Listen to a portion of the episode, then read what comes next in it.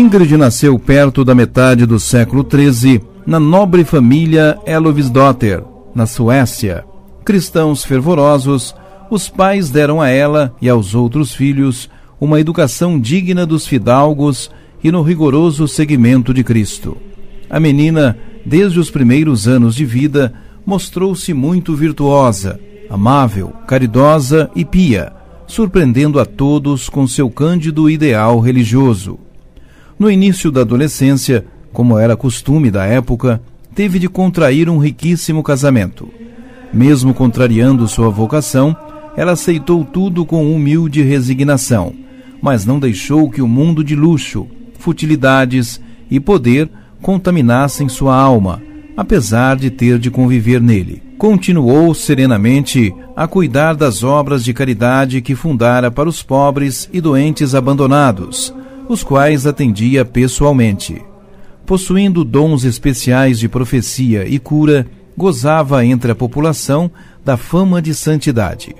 Ingrid enviuvou pouco tempo depois. Assim, decidiu fazer uma longa peregrinação para a Terra Santa, acompanhada por sua irmã mais velha e algumas damas da corte. Ali, seu amor ao Senhor Jesus aumentou ainda mais, alimentando o seu desejo de consagrar-se à vida religiosa.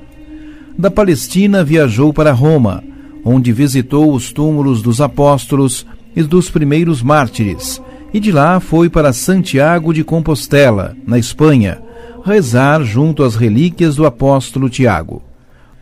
Só então Ingrid retornou para a Suécia, logo depois, em 1281, seguindo seu confessor e orientador espiritual, padre dominicano Pedro de Dácia, e com a autorização do bispo e do rei, ela fez seus votos perpétuos e fundou um mosteiro, sob as regras de São Domingos, em Skaninge, Suécia. Nele, junto com um grande número de jovens da corte, dedicou-se totalmente às orações contemplativas e à vida de rigorosa austeridade.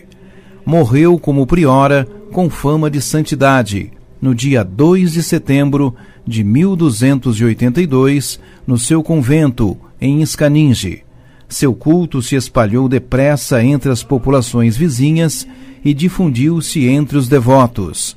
O Papa Alexandre VI confirmou o culto à bem-aventurada Ingrid e o dia de sua morte para sua celebração.